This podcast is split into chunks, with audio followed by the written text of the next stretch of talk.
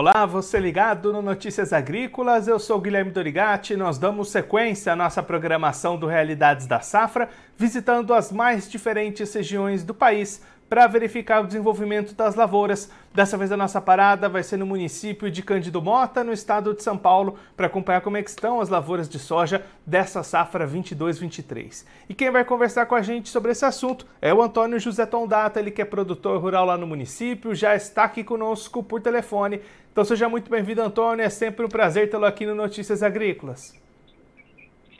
Guilherme, o prazer é sempre nosso. Antônio, conta pra gente como é que foram as condições para o produtor aí de Cândido Mota implementar essa safra de soja 22-23. Olha, no início, viu, Guilherme, foi um pouco difícil, muita chuva, né? É, mas transcorreu de uma, de uma maneira normal, você está entendendo? De que maneira? Nós acabamos conseguindo fazer o plantio dentro de uma janela ideal, que foi início de outubro até o começo de novembro. E aí, Antônio, agora como é que está o desenvolvimento dessas áreas? Segue com boas condições por aí? É, a safra até agora está em boas condições de desenvolvimento. Em sua maioria, nós estamos na fase de florescimento.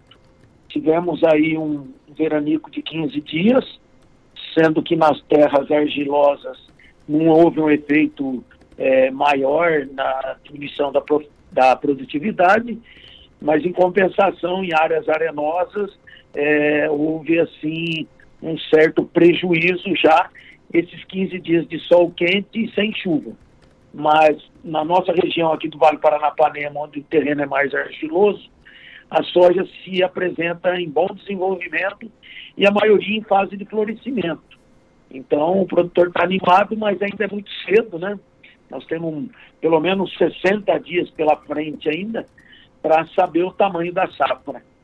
É só para a gente ter uma ideia do que, que, pode ser esperado, Antônio, qual que costuma ser uma média de produtividade positiva para vocês? A média cada ano vem crescendo, né? A gente falava há tempos atrás nessa produção e hoje ela está se tornando realidade. Então a média da nossa região em torno de 60 a 70 sacos por hectare, mas tendo lavouras aí conseguindo chegar até 80 sacos por hectare, dependendo da, da, do índice pluviométrico naquela propriedade. Então, nós temos variedades hoje muito produtivas, o agricultor está bem tecnificado, com, tanto na adubação como defensivos agrícolas, é, aplicação de micronutrientes, irrigação, então a média regional, é, cada ano, ela, desde que corra bem a, na parte de chuva, a produção está sendo muito satisfatória. Mas, como eu disse, 60 dias pela frente, agora vem o principal, que é início de formação de vagem e agranação mas por enquanto o potencial é bom, mas temos que aguardar ainda para falar em produção. Antônio, olhando agora para o lado do mercado, como é que o produtor aí de Cândido Mota avançou com a comercialização? Tiveram vendas ou a opção tem sido segurar um pouquinho essa negociação?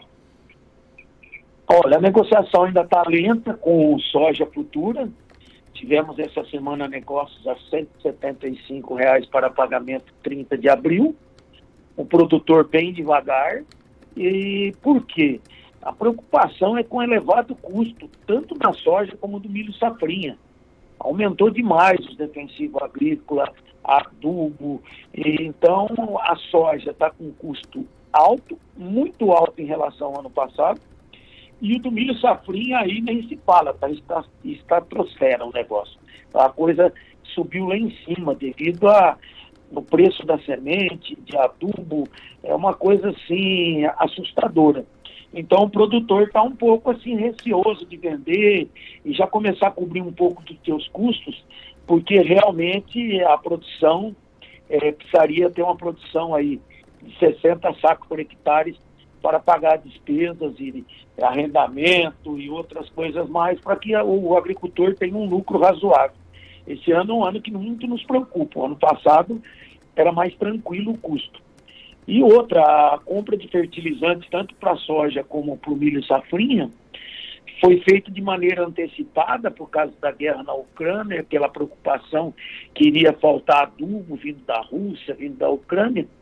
Houve essa compra antecipada com medo de falta do produto.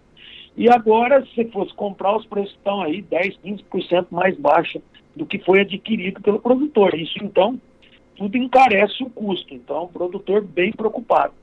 Milho também aqui na faixa de 76, 78 reais. Para a safra passada, que o custo era menor, não vejo tanto problema. O problema maior seria lá na frente, em setembro, quando a gente vai estar tá colhendo esse milho safrinha. E aí, Antônio, nessa situação de preços e de custos, pensando aí na safrinha do ano que vem, pode de alguma forma interferir na opção do produtor para escolher aquela cultura que ele vai cultivar aí na sequência da soja?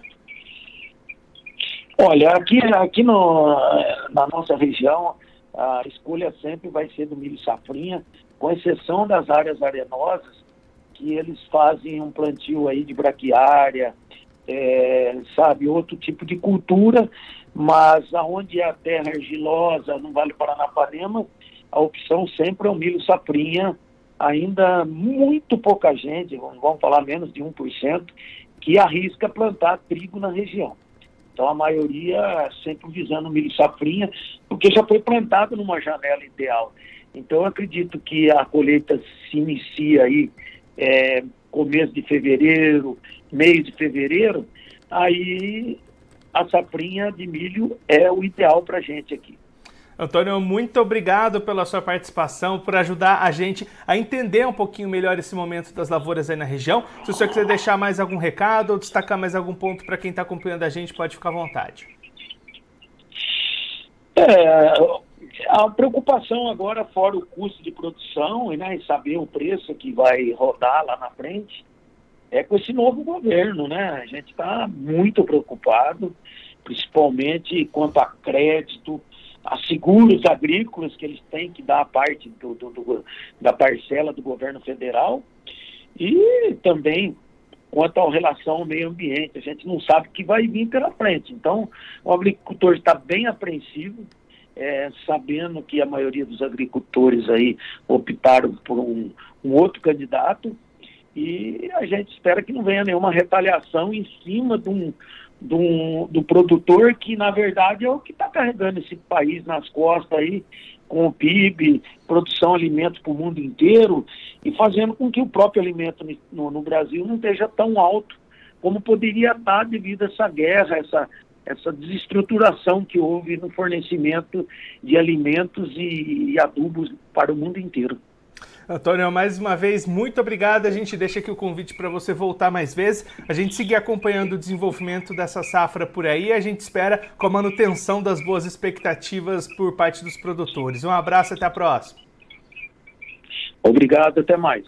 Esse, o Antônio José Tondata, ele que é produtor rural lá em Cândido Mota, no estado de São Paulo, conversou com a gente para mostrar como é que estão as lavouras dessa safra de soja 22-23. O Antônio destacando que depois de um começo complicado para o plantio devido ao excesso de chuvas, as condições climáticas se normalizaram e o plantio transcorreu normalmente dentro de uma boa janela tanto para a soja como também já pensando na segunda safra de milho de 2023. Até esse momento as lavouras vão se desenvolvendo bem e a expectativa é atingir médias de produtividade entre 60 e 70 sacas por hectare que têm sido os patamares obtidos nos últimos anos, uma média de produtividade crescente lá na região conforme os anos vão passando, os investimentos vão sendo feitos nas terras, nos solos, nas propriedades.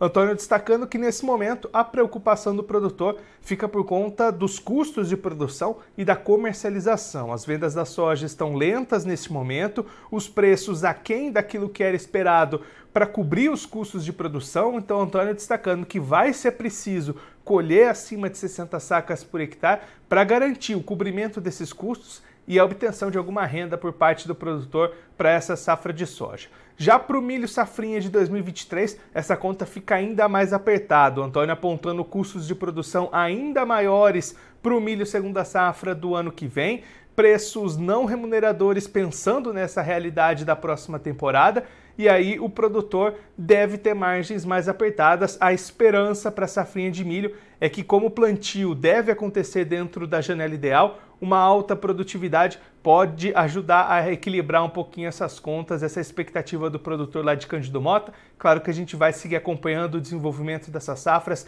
não só lá em Cândido Mota, em São Paulo, mas também em todas as outras regiões do Brasil. Bom, eu vou ficando por aqui, mas você aproveite para se inscrever no canal do Notícias Agrícolas no YouTube. Por lá você pode acompanhar os nossos vídeos, as nossas entrevistas. Também deixe o seu like, mande a sua pergunta, o seu comentário, interaja conosco e com a nossa programação. Você também pode clicar no sininho, assim você ativa as notificações e fica sabendo de todas as novidades do Notícias Agrícolas. Eu vou ficando por aqui, mas a nossa programação volta daqui a pouquinho. Então continue ligado no Notícias Agrícolas.